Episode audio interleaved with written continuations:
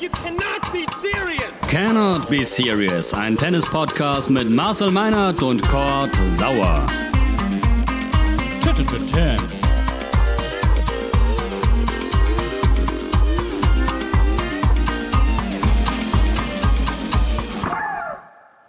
Cannot be serious. Es steht schon Folge 3 an. Das kann wirklich nicht unser Ernst sein. Äh, und äh, wir haben schon wieder mal am Personal gedreht.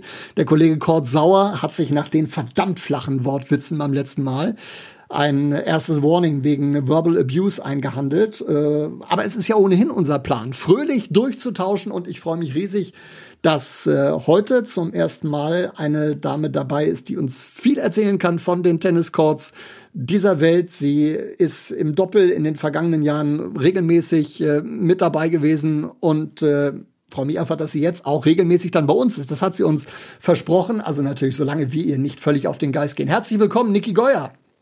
Vielen Dank, Marcel. Schön, dass ich dabei sein darf. Ich freue mich sehr. Ähm, Niki, erzähl uns mal, was machst du eigentlich so momentan, beziehungsweise wie bist du durch die Corona-Zeit gekommen?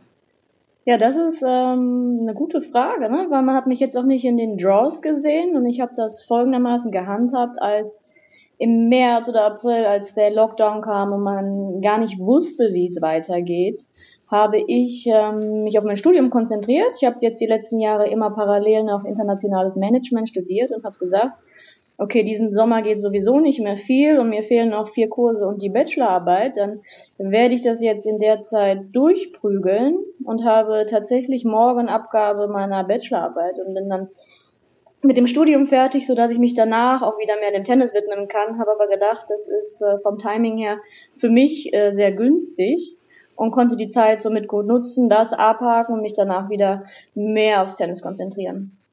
Musst jetzt hoffentlich die letzte Nacht nicht noch durchmachen bin ich noch etwas unsicher. Ähm, deswegen bin ich jetzt auch noch nüchtern. nee, ich muss mich gleich, ich muss mich, äh, ich muss mich gleich nochmal ein, zwei Stündchen dran setzen, aber es ist nichts äh, Dramatisches oder Gravierendes mehr und das wird auf jeden Fall eine Riesenerleichterung für mich sein. Das klingt gut. Wenn du noch einen Korrekturlauf brauchst, dann schickst du das Ding nochmal rüber. Überhaupt gar kein äh, Problem. Dann lass uns ähm, darüber sprechen, äh, womit du dich dann wieder hauptsächlich beschäftigen kannst demnächst. Ähm, Tennis ist zurück. Bei den Damen ja ein bisschen früher als bei den Herren. Was hattest du für Eindrücke vom äh, Restart? Sehr gemischte Eindrücke. Im ersten Moment kam einem das erstmal so ein bisschen unwirklich vor. Man hatte diesen Übergang von diesen Einladungsturnieren oder auch Showmatches dann wieder auf die richtige Tour, wo es dann auch wieder um, um Weltranglistenpunkte geht. Und man hatte das Gefühl, das ist doch, ähm, ja, das ist schon sehr, sehr, sehr eigene, eine sehr eigenartige Atmosphäre und man hat das Gefühl, dass äh, doch viele Spielerinnen dann noch sehr zurückhaltend sind und dass die Draws nicht so stark sind wie eigentlich gedacht. Man hätte wohl gedacht, dass aufgrund der wenigen Turniere ähm, die, die Draws wirklich sehr, sehr stark besetzt sind.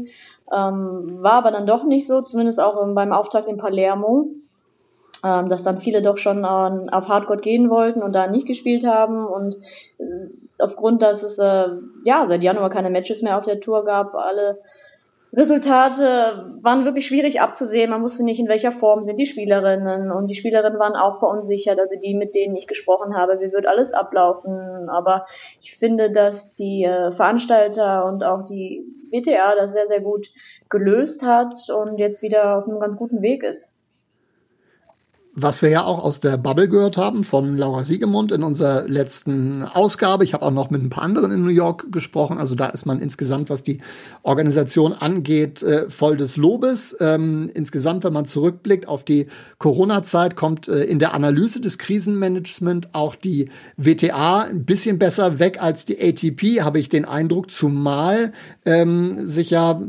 bei der ATP oder gegen die ATP nun eine äh, neue Spielergewerkschaft formiert formiert hat, die PTPA. Man muss sich noch dran gewöhnen. Das ist irgendwie sehr unrund, das Ganze. Professional Tennis Players Association mit Novak Djokovic an der Spitze. Man war wohl mit einigen Dingen äh, nicht ganz einverstanden in der Pause, angeblich auch damit, dass äh, die Bosse nicht zum Gehaltsverzicht bereit waren. Wie, wie hast du die Kommunikation mit der WTA empfunden äh, in den zurückliegenden Monaten? Ich habe die als sehr gut empfunden. Es gab jede Woche, jede Woche Freitag gab es einen Call mit der WTA und allen Spielerinnen, die sich einklinken wollten. Und es wurde alles sehr transparent kommuniziert, kommuniziert.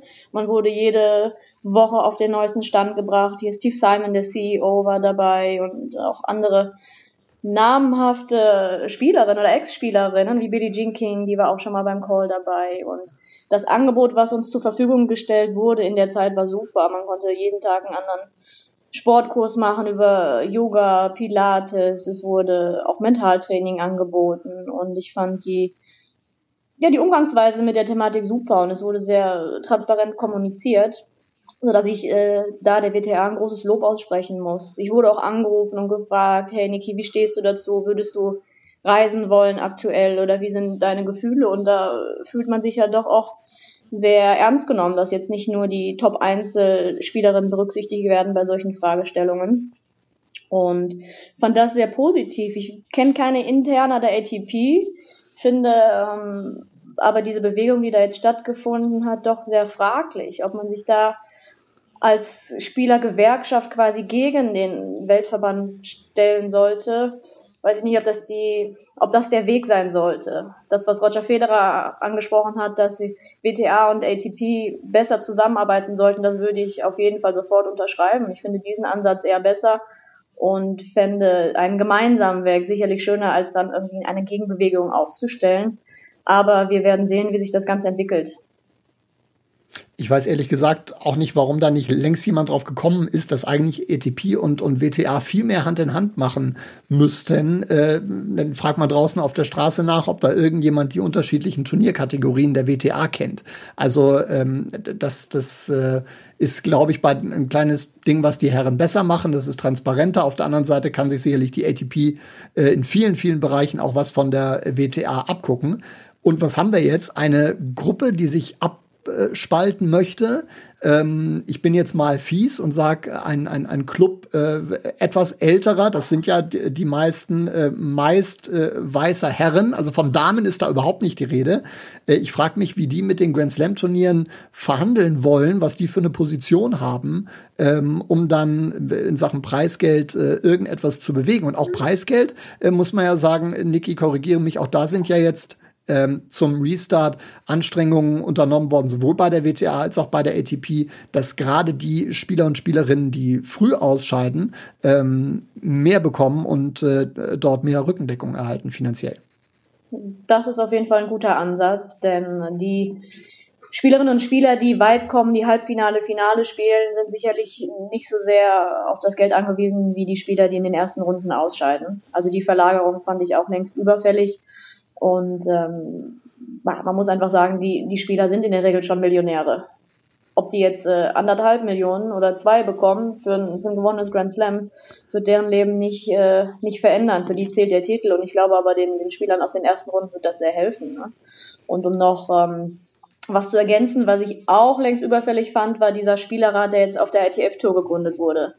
Das ist jetzt äh, in der Corona-Zeit entstanden und fand ich längst überfällig, weil man sich da doch als Spieler sehr außen vor gefühlt hat und da gab es äh, gar keine Kommunikation und wenig Transparenz und auch auf der ITF-Tour wird man als Spieler meiner Ansicht nach wenig geschützt. Äh, die ITF hat Verträge mit Ferienresorts, ähm, wo man als Spieler teilweise wirklich abgezockt wird und ich hoffe halt, dass das jetzt äh, eine Gelegenheit ist für die Spieler, da ähm, ihre Stimme zu erheben und da auch etwas ähm, mehr integriert zu werden.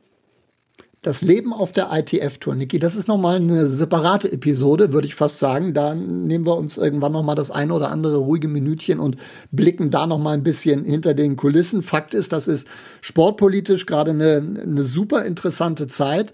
Ähm, wir werden das neugierig beobachten, was da herauskommt, können noch ergänzen, dass nach unseren Informationen deutsche Spieler bisher nicht unterschrieben haben bei dieser neuen Gewerkschaft, äh, zumal die Lage auch sehr undurchsichtig ist. Es ist zwar eine renommierte Kanzlei, auch im Hintergrund mit beauftragt, aber wirkliche Fakten gibt es eigentlich nicht. Und wenn ich dann höre Djokovic an der Spitze und auch noch Justin Gimmelstop, dann werde ich ein bisschen unruhig, ehrlich gesagt, was das äh, angeht. Äh, also das beschäftigt uns noch. Werden wir doch lieber sportlich und konzentrieren uns auf das zweite Grand Slam Turnier des Jahres. Das sind äh, zum ersten Mal in dieser Reihenfolge die US Open. Ähm, natürlich auch speziell ohne Zuschauer. Wir haben einen ersten Vorgeschmack darauf bekommen. Ähm, was glaubst du, macht diese Atmosphäre letztlich mit den Resultaten? Ist das tatsächlich die Chance für die Außenseiter und Außenseiterinnen, die so eine Atmosphäre vielleicht noch vom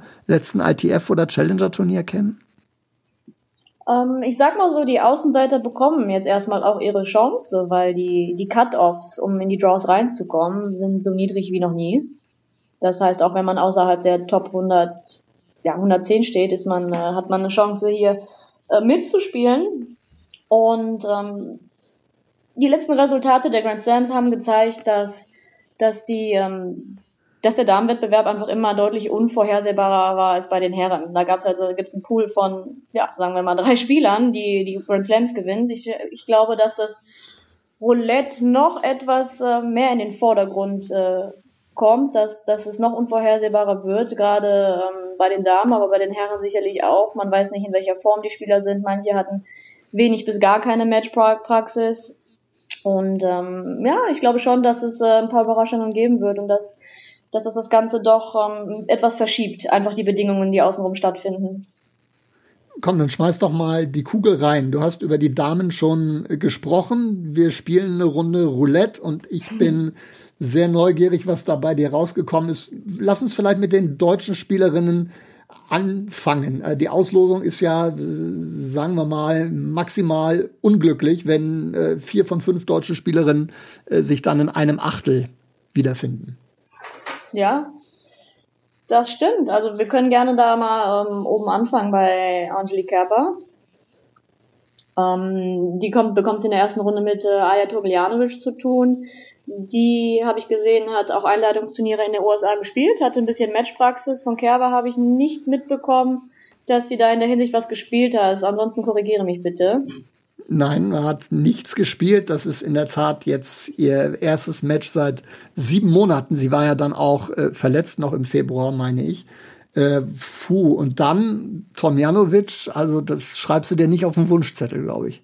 Nee, Tomjanovic ist eine sehr aggressive Spielerin. Wenn beide fit sind, sehe ich da Kerber vorne, weil sie einfach solider ist und so viele Bälle zurückbringen. Tomjanovic ungern vorgeht. Also unter normalen Umständen würde ich da Kerber vorne sehen. Sagt ja auch das Ranking aus. Aber Tomljanovic hat mir ganz gut gefallen in dem, was ich, was ich gesehen habe in den letzten Wochen auch von ihr. Ich hatte mal ein bisschen in die Matches reingeguckt. Und ähm, glaube, das könnte ein enges Ding werden, wobei ich Kerber doch am Ende vorne sehe. Zweite Runde könnte dann, wenn alles gut läuft, äh, ein Duell geben zwischen Angelique Kerber und Annalena Friedsam.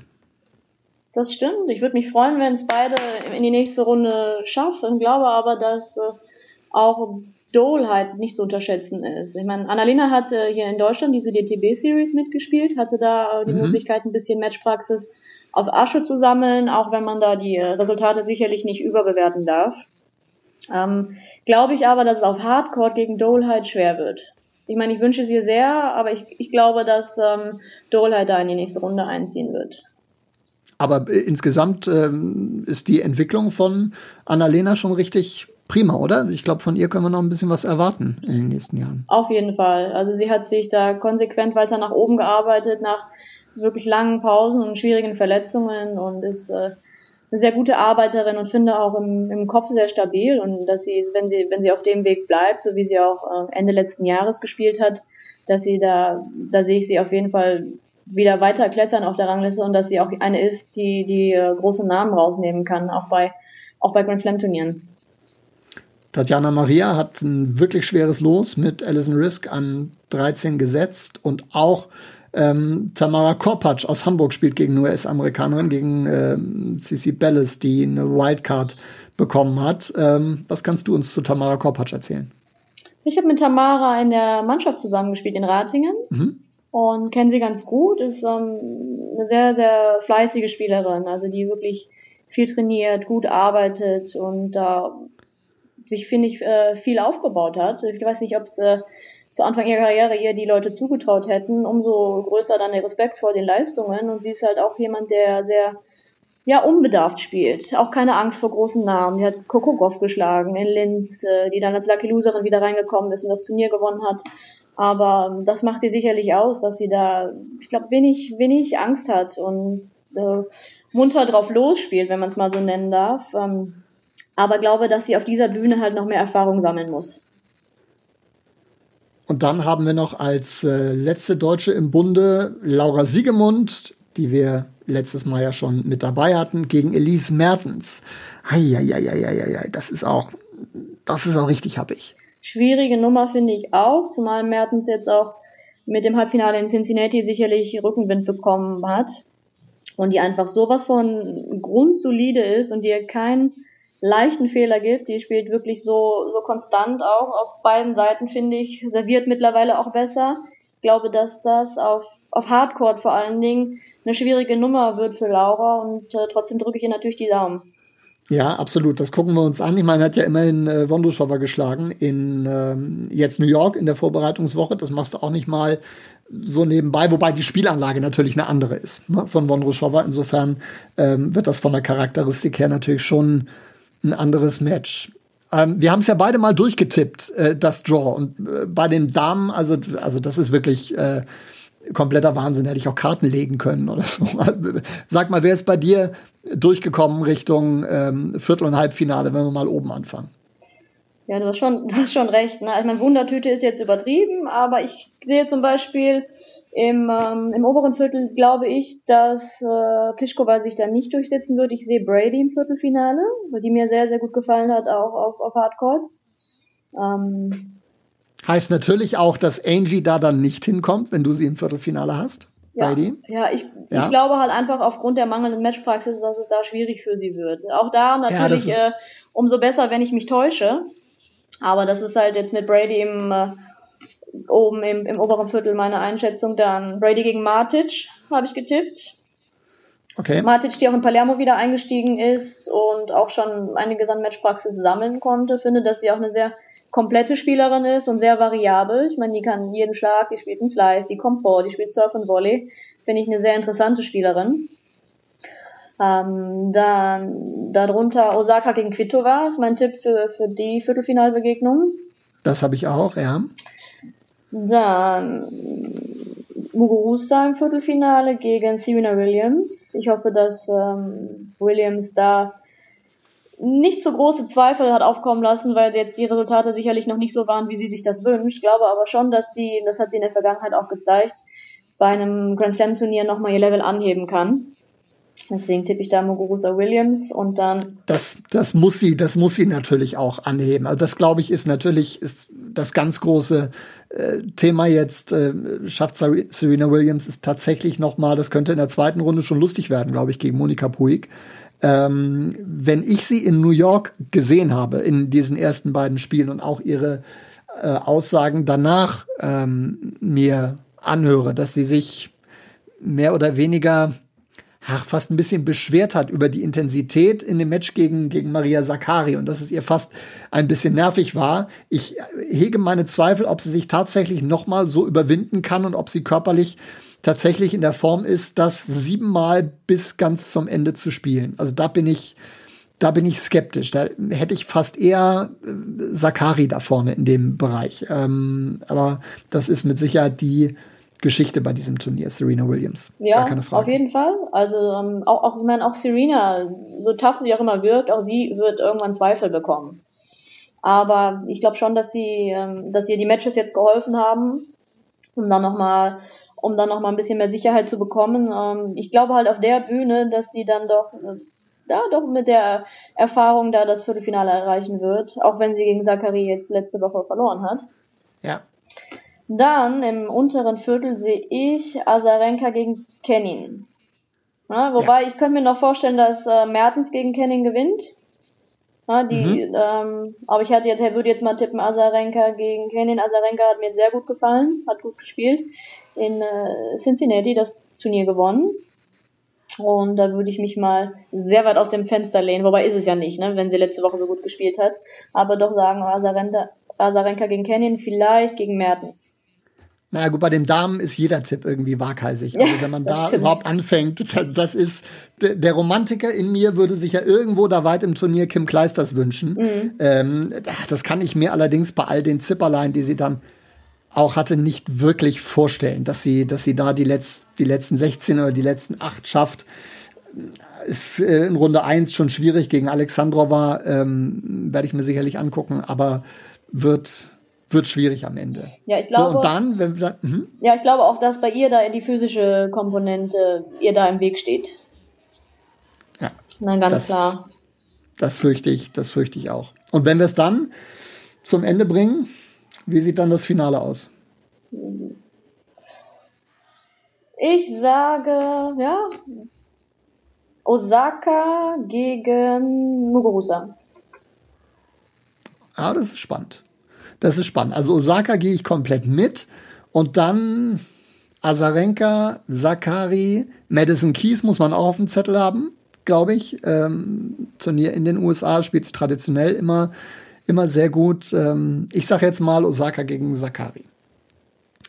Aber also das können wir dann in eineinhalb Wochen beziehungsweise dann auch während der US Open gerne alles äh, ähm, auseinandernehmen, denn wir werden uns regelmäßig melden, versuchen so alle zwei Tage. Dann gibt's von uns einen kurzen Audio-Snack, ein Cannot Be Serious für zwischendurch und dann sprechen wir über alles Wichtige der US Open bei den Damen und bei den Herren. Geht irgendein Weg vorbei an Grand Slam-Titel Nummer 18 von Novak Djokovic? Kann ich mir ehrlich gesagt nicht vorstellen.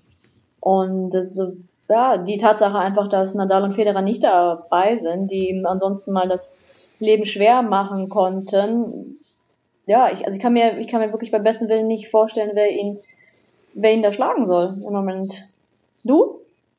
Nur er sich selbst. Ja, das stimmt. Oder sein, oder sein Körper dann, wobei ich dem auch nicht so wirklich traue. Also der wirkte dann im Finale gegen Raonic im ersten Satz äh, dann auch so, okay, wann kommt jetzt der Physio, wie lange und äh, schenkt er womöglich sogar ab. Aber damit braucht man sich bei Djokovic äh, wohl nicht ernsthaft beschäftigen. Das ist, ich weiß nicht, ob da tatsächlich ein paar Semester auf der Schauspielschule auch noch dabei waren. Manchmal wirkt es ein bisschen so, ich will da, will da nichts unterstellen. Das merkt natürlich dann auch der Gegner beziehungsweise hinterlässt äh, Eindruck dann und sorgt immer wieder für ein bisschen Verunsicherung, äh, wie er die beiden Matches gedreht hat, Halbfinale, Finale gegen Bautista, Agut und, und Raonic war großartig und er ist definitiv derjenige, den es zu schlagen gilt, der aber nicht zu schlagen sein wird. Da bin ich mir auch relativ sicher. Wen hast du denn da oben im äh, Viertelfinale? Das interessiert mich noch, weil da, da ist eigentlich ziemlich viel möglich. Da stehen äh, Shapovalov drin, Taylor Fritz, äh, Filip Krajinovic, hat aufgezeigt jetzt äh, in New York beim Masters. Wen hast du da durchgetippt? Ich habe Goffin durchgetippt. Mhm. Ich glaube einfach durch, der ist ein sehr guter Hardcore-Spieler und einfach durch seine solide Spielweise glaube ich, dass er da sich bis ins Viertelfinale durchspielen wird. Ja, gut möglich. Ich wäre gespannt oder bin schon gespannt auf die erste Runde gegen Riley Opelka.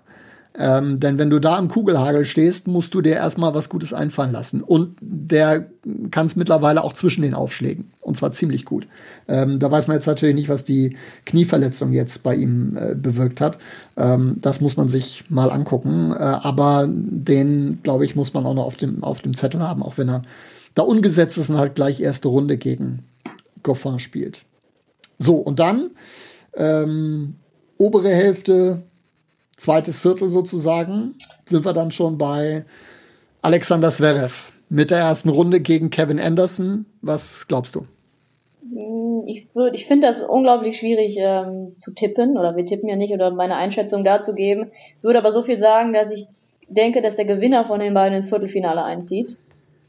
Ja. Das würde ich sagen. Also der Gewinner von äh, Zverev Anderson würde ins Viertelfinale einziehen gegen Tsitsipas. Ja, das habe ich auch so und ich hoffe ehrlich gesagt auf Alexander Zverev, weil ich glaube auch, dass ihm dieses Matchup gegen jemanden, der mitschießt und ähm, damit eine komplett andere Spielanlage hat als Andy Murray zuletzt, äh, ein bisschen mehr liegt. Das glaube ich auch. Das glaube ich auch. Ich meine, der Anderson wird, ne, ich meine, wenn er das, ich glaube, es kommt sehr darauf an, wie konstant Anderson in seinem Surf ist, ob Zverev Möglichkeiten ja. hat, da ihn, ihn zu breaken. Ähm, Anderson, ich habe ich hab nicht auf dem Zettel, wie viele Matches er jetzt im Vorfeld gespielt hat. Aber er ist auch jemand, der diesen Matchrhythmus braucht. Also es könnte die Chance von Zverev sein, dass er, wenn er vielleicht da in dem einen oder anderen Aufschlagspiel etwas unkonstanter in seinem Aufschlag ist, dass, ähm, dass Zverev ähm, zu nutzen weiß. Wenn er das zu nutzen weiß, denke ich, hat er da auf jeden Fall gute Chancen. Genau, es waren zwei Matches im Vorfeld. Äh, in New York hat sich auch nochmal im Knie operieren lassen äh, gegen Kyle Edmund. Das, das war ein ordentliches Match. Dann habe ich mich sehr gefreut auf die Partie gegen Stefanos Tsitsipas. Ähm, aber da hat man dann gespürt, dass es auf dem Niveau auch gegen so einen variablen Spieler äh, einfach noch nicht reicht für Kevin Anderson. Ja, ähm, die Deutschen oben, lass uns noch ganz kurz ähm, mitnehmen. Peter Gojovcik schwer gegen Hubert Hurkacz. Also das, das kann ich mir ehrlich gesagt nicht so wirklich vorstellen. Auch Dominik Köpfer ha, gegen Taylor Fritz, da sehe ich auch wenig Land. Und Jan-Lennart Struff, ähm, Top 30 das erste Mal in der Karriere. Die erste Runde ist äh, gut gegen Pedro Martinez. Aber wenn du dann natürlich aufs Draw guckst und siehst, okay, dritte Runde Djokovic, ah, das ist, das muss man auch erstmal aus dem Kopf rauskriegen, oder? Ja, also erstmal auch cool, dass er jetzt ähm, bei einem Grand Slam gesetzt ist. Ähm, aber ich meine, das Draw, was die nächsten Runden angeht oder dann was Runde 3 angeht mit Djokovic, wünscht man sich natürlich anders. Ne? Und auch die, die ersten Runden werden, werden keine Selbstläufer sein. Ne? Ich meine, die Jungs, die, die können alle, ich meine, die können alle richtig gut Tennis spielen. Auch so ein ja. Michael Moe ein gefährlicher Spieler. Ne? Und ähm, ja. Struffi hat äh, Matches gespielt. Er, ich glaube, dass ihm das auch sehr geholfen hat, da wieder in, in Rhythmus zu kommen. Und ähm, ich teile aber deine Meinung, dass ich ihn schon da in, in Runde 3 sehe. Aber dann wird es natürlich äh, wird's eine große Herausforderung gegen Djokovic gibt ja dann welche, so wie Laura Siegemund, die sich dann immer nur den nächsten Gegner sagen lassen quasi und dann gar nicht wirklich weiter gucken. Das hilft natürlich dann. Und wenn du dir dann gesagt wird, dritte Runde Djokovic, gut, dann ist es halt so. Aber du hast dich die Tage vorher deshalb nicht verrückt gemacht. Das ist vielleicht auch keine, keine ganz schlechte Taktik. Nee, das finde ich auch. Man sollte halt doch nicht weiter als von Runde zu Runde kommen, zumal nee. die einfach, die, die Jungs so eng beieinander liegen. Das sollte ja schon dann die Vorgehensweise sein. Okay, also wir sind uns dann einig. Ähm, oben Djokovic kommt durch, Halbfinale, dann gegen. Gegen Tsitsipas, schätze ich. Ja, glaube ich auch. Und unten würde ich mich mal zur These versteifen, dass dort Daniel Medvedev durchkommt, wie im letzten Jahr. Was glaubst du? Ähm, könnte ich mir gut vorstellen. Ähm, unglaublich gut und stabil auf, auf Hardcore. Ähm, ich glaube, dass ihn, ähm, ja, ja, ich glaube nicht, dass ich kann mir nicht vorstellen, dass ähm, Peer ihn da vor eine Riesenaufgabe stellen wird, ich ja doch dann auf, auf äh, Asche besser sehe. Ähm, spannend finde ich dann eher da, darüber. Glaube ich, dass sich da äh, Rublev durchsetzen wird. Was meinst du? Das das glaube ich auch. Das habe ich exakt auch so stehen. Berrettini ist da ja der nominell stärkste. Ich sehe da auch Andrei Rublev. Wenn der so richtig in den Schlag kommt, dann ähm, wird es ungemütlich. Und da sind jetzt, ja gut, natürlich ist so ein Chardy in der ersten Runde, hm, aber das bekommt er alles hin. Und auch die Namen danach, Benoit Paire möglicherweise Runde 3, das ist jetzt nicht so furchteinflößend. Und ähm, das ist eine vernünftige Auslosung für, für Rublev. Siehst du mhm. da Medvedev, Rublev im Viertelfinale, richtig? Genau. Medvedev, Rublev und dann der Sieg für Medvedev am Ende. Und unten ist dann noch das Fragezeichen rund um Dominik Thiem, das wir noch beantworten müssen. Ja, also hat mich jetzt nicht so überzeugt in den letzten Wochen und ähm, bin, ja, sicherlich kann er sehr, sehr gut auf Hardcore spielen und glaube aber, dass aktuell ähm, auch gegen Cilic schwierig wird. Das ist meine Einschätzung. Also ich habe da Cilic ins Viertelfinale gesetzt gegen Haschanov. Ah, okay. Ich, mir hat Raonic sehr gut gefallen. Mhm. Ähm, der würde allerdings auf Bautista Agut laufen, mhm. ziemlich früh mhm. in der dritten Runde. Das ist natürlich auch so ein, so ein äh, Charakter, den er da überhaupt nicht gebrauchen kann für sein Spiel. Ähm, da muss er schon wirklich so servieren wie, wie in der letzten Woche. Also da war ich mir nicht so ganz sicher, Raonic oder, oder Bautista Agut. Und unten finde ich, dass es für, für Team zum Reinkommen eigentlich eine ganz gute Auslosung ist. Wenn er dann zwei Matches ähm, unter dem Gürtel hat, bevor er dann gegen Cilic spielt, glaube ich, ist es ein Vorteil für ihn, aber auch danach kann es dann durchaus noch knifflig werden. Also Evans ist in einer guten Form, Oje Aliassim, wenn der, wenn der ins Laufen kommt, wünschen würde ich mir Andy Murray da in dem Bereich, kann es mir aber nicht vorstellen, ehrlich gesagt, Best of Five. Also das, das glaube ich einfach nicht, dass das äh, funktionieren kann. Ja, Schauen ich meine, ich glaube, wünschen tut sich fast jeder, einfach ein ja. super Typ und auch ähm, sehr, ich meine, es bewundernswert, wie der sich da immer wieder auch mit einer neuen Hüfte zurückgekämpft hat. Ähm, würde ich, ich würde es ihm auch sehr wünschen und fände es auch cool, ihn da im weiteren Verlauf des Turniers noch zu sehen, in Runde 3, 4 oder im Viertelfinale. Ich glaube aber halt auch, so wie du, das Best of Five schwierig wird, aber wäre umso schöner, wenn er uns eines Besseren belehrt. Fakt ist, Dominik Thiem muss sich klar steigern, ähm, um da in die Runde der letzten acht zu kommen. Natürlich gehört er als Australian Open Finalist da aber zum ähm, ganz klaren Favoritenkreis. Halbfinale gegen Medvedev, das glaube ich, wird dann schwierig und dass an Djokovic kein Weg vorbeigeht, äh, darauf haben wir uns schon festgelegt. Das werden wir alles kontrollieren in der kommenden Woche. Am Montag geht's direkt los. Ich glaube, direkt zum Auftakt spielen Angelique Kerber und äh, Alexander Zverev auf Arthur Ashe. Am Abend dann Novak Djokovic. Wir wünschen euch ganz viel Spaß bei den Übertragungen der Kollegen von Eurosport. Niki, ich sag danke für diese wunderbare Premiere. Ja, ich habe zu danken für das nette Expertengespräch.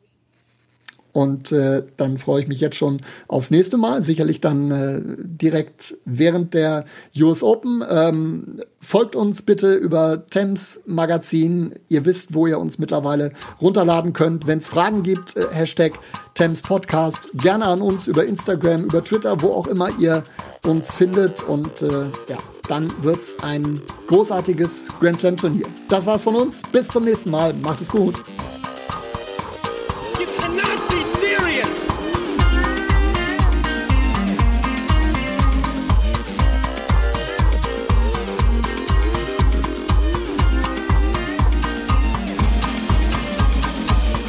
Thames.